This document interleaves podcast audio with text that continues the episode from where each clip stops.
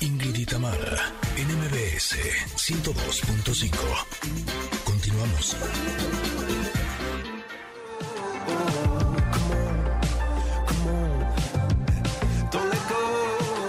Sí les dije que amo Coldplay, ¿verdad? y sí les dije que amo leer también, ¿verdad? Por eso me siento sumamente contenta del invitado que tenemos el día de hoy. Miren, les voy a platicar un poquito. Él es médico y psicoterapeuta gestáltico. Sus libros son grandes éxitos de venta en todos los países de habla hispana. Además han sido traducidos a más de 28 idiomas. Él imparte conferencias y seminarios y se ha convertido en uno de los pensadores más influyentes de la sociedad actual. El día de hoy viene eh, a platicarnos de su nuevo libro. Eh, ya lo he estado leyendo, eh, justo platicaremos de eso un poquito más adelante, pero me gustaría eh, compartirles lo que viene de información en la contraportada que se me hizo realmente espléndido. Y dice lo siguiente, nadie puede buscar por ti, nadie puede aprender por ti, nadie puede creer por ti. Nadie puede hacer por ti lo que tú debes hacer por ti, porque la vida no admite representantes, que ese es justo el título del libro de nuestro invitado del día de hoy. Bienvenido, Jorge Bucay. Qué gusto que estés con nosotras. ¿Cómo estás? ¿Qué tal? ¿Cómo les va? ¿Qué tal? ¿Cómo estás?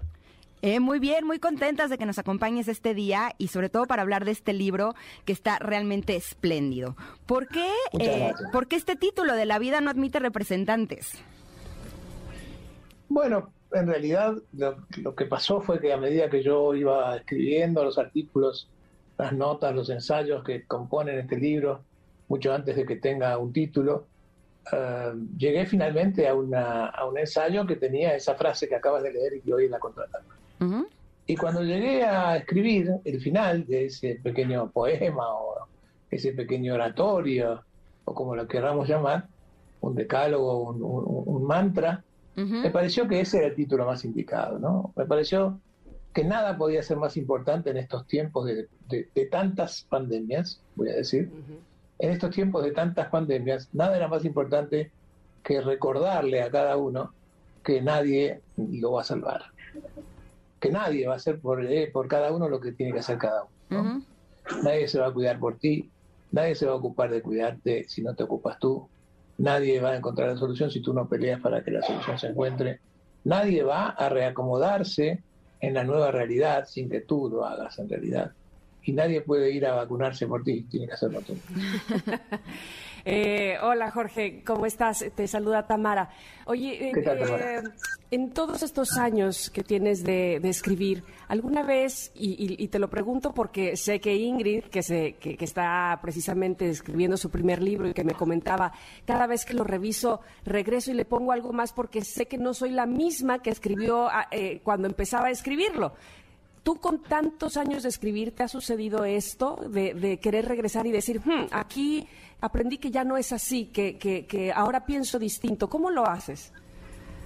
Ah, mira, eh, esto, esto, es tan así que a veces no me pasa. Ay, qué tranquilidad.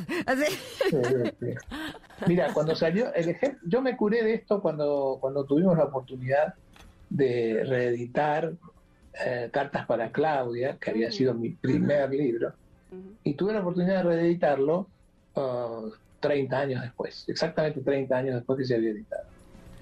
Y al releerlo, por supuesto, el editorial me pasó el original y me dijo que hay que cambiar.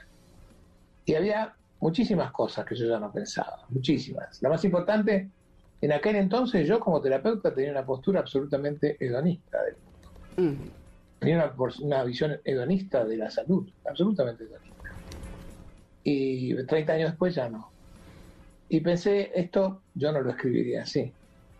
Pero me pareció que era jugar sucio, ¿no?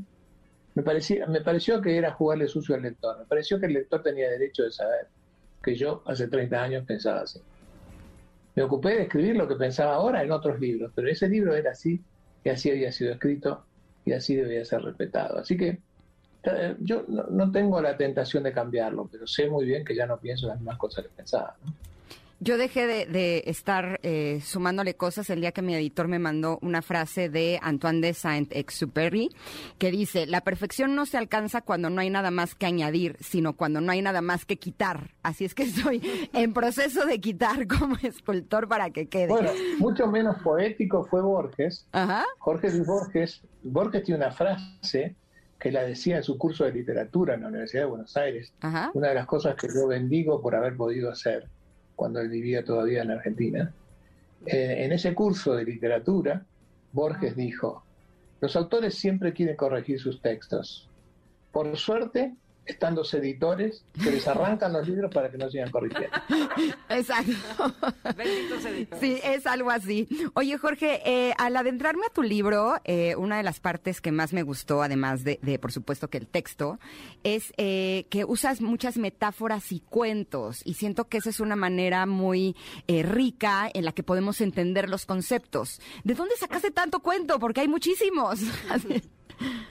bueno, pero, yo creo que todos los que me leen desde hace mucho saben que esa es una herramienta a la cual yo recurro usualmente. Ajá. ¿Y cuál es tu fuente de cuentos? Este ¿Cómo? ¿Y cuál es tu fuente de cuentos?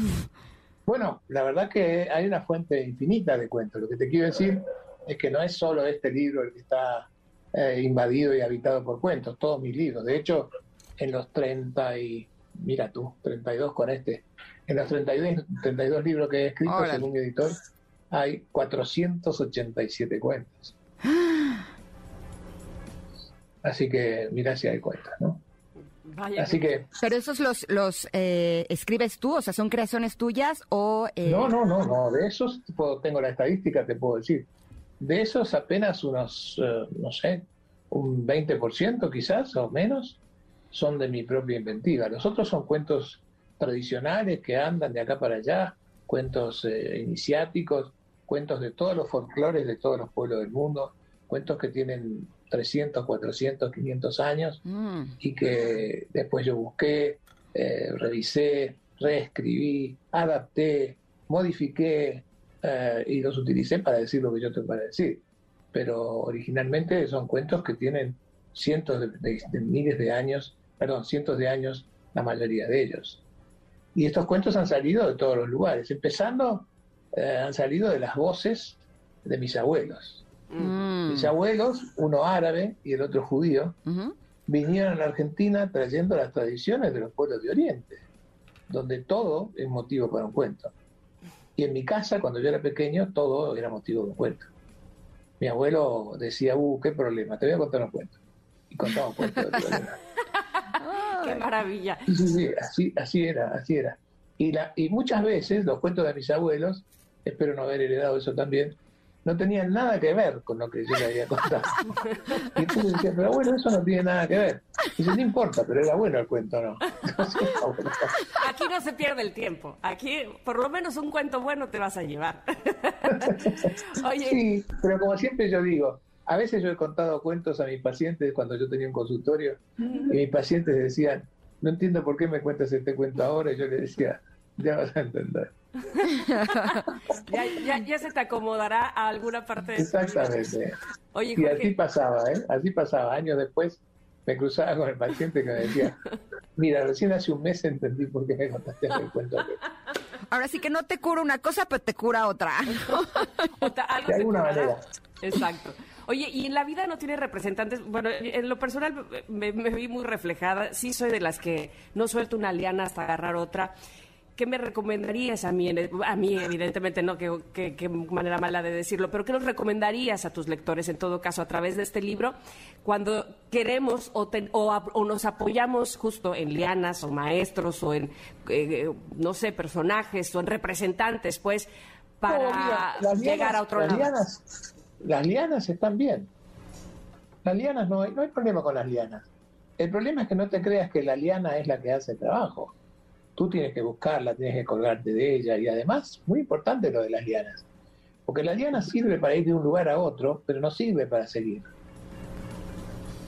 Claro. La liana siempre te puede llevar de un lugar a otro con tu impulso, pero no sirve para seguir adelante. Si tú quieres seguir adelante, tienes que cambiar de lana, de liana o bajarte y seguir andando.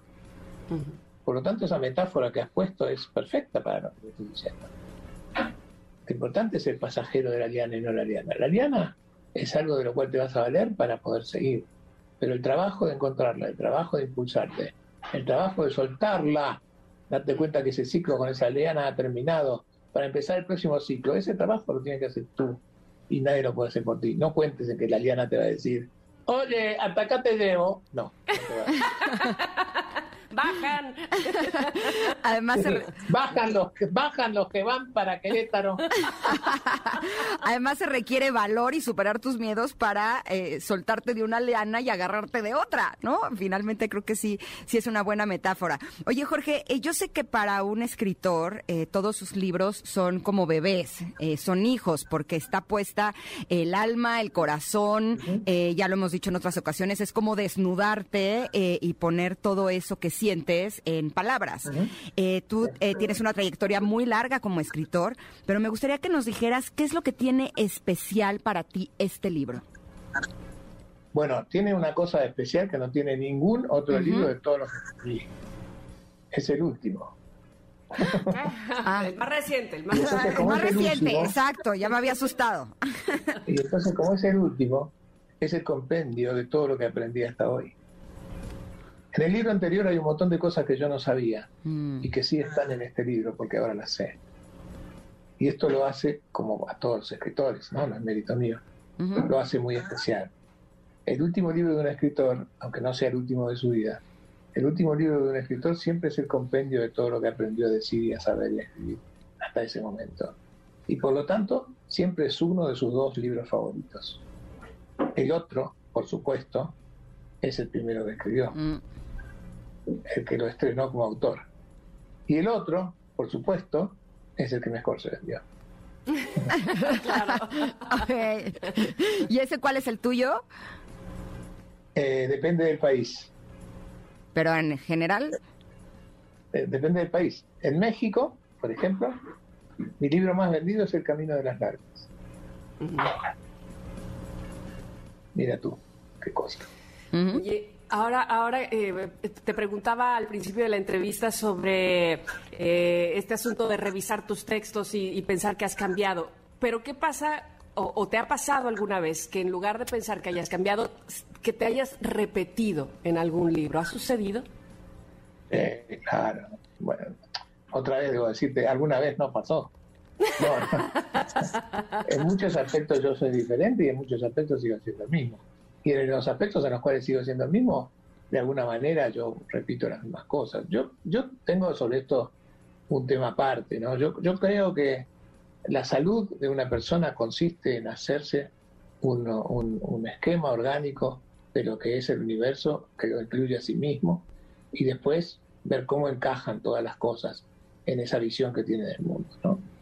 Eh, yo creo que uno tiene que ser congruente la imagen que uno tiene del mundo tiene que ser congruente con el mundo. Y entonces en la vida de todos los días tiene que poder encajar cada pieza, porque luego tú te encuentras con una cosa nueva, la sometes al proceso de la imagen que tú ya tienes hecha del mundo. Si va hacia adelante, está todo bien. Pero si se traba y no funciona, hay uno de dos problemas.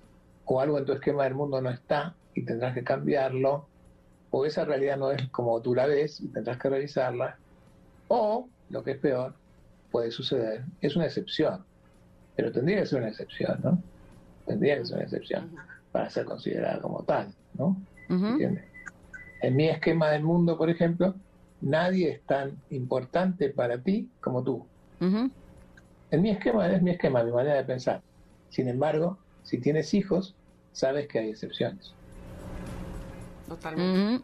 Sí, justo. Y ese es el trabajo muchas veces de los padres, ¿no? Pero es una excepción, ¿eh? Sí, el voltearnos a ver cuando tenemos hijos, porque estamos generalmente enfocados no, no solo eso, sino que además que ellos pueden llegar a ser más importantes que tú para ti. Cierto. Pero ¿y si te pasa lo mismo con tu pareja? Si lo quieres incondicionalmente como a tus hijos y es más importante para ti que tú misma, entonces, entonces lo, estás tratando como si fuera tu hijo. Exacto. Te estás convirtiendo en su mamá. Ojo. Ay, ouch. Esa dolió. Oye, Jorge, en este libro de La vida no admite representantes, algo que también disfruté muchísimo son las fotografías. ¿Esas de quién son? ¿Tú eres el fotógrafo? No, no, desafortunadamente la estética fotográfica no está dentro de mis habilidades, la verdad. No, no, desgraciadamente no. Lo que sí, lo que sí me voy a hacer cargo y me voy a hacer responsable de que elegí cada una de esas fotos. Ok, ok.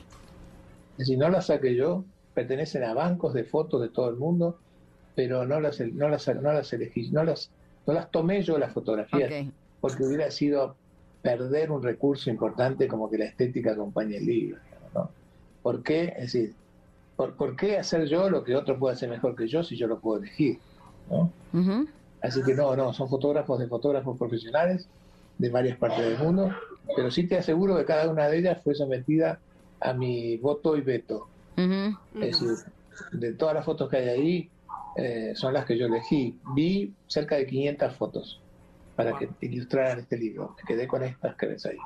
Preciosas. Gran, responsabilidad y muy buena elección. Y por desgracia, como sucede pues en la vida en general, pero en este programa habrá que irnos a un corte, agradecerte muchísimo el que hayas estado con nosotras y que nos hayas presentado este libro y que nos tengas presente a México porque sé que así lo haces. Eh, eh, supongo que ahora estás en tu casa, ¿no? En tu país.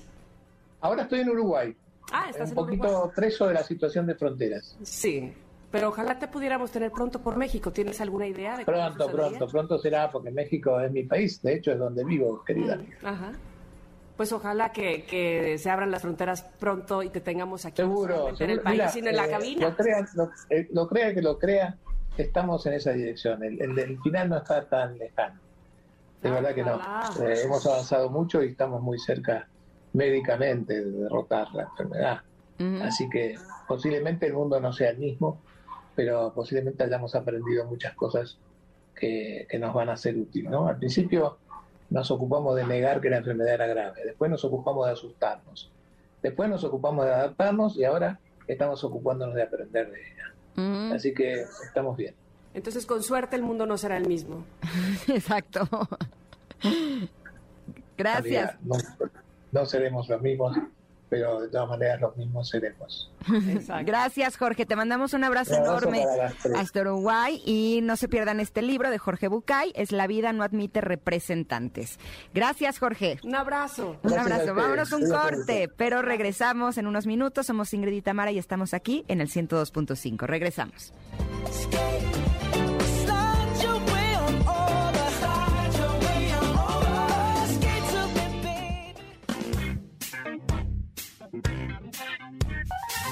Momento de una pausa. Ingrid y en MBS 102.5.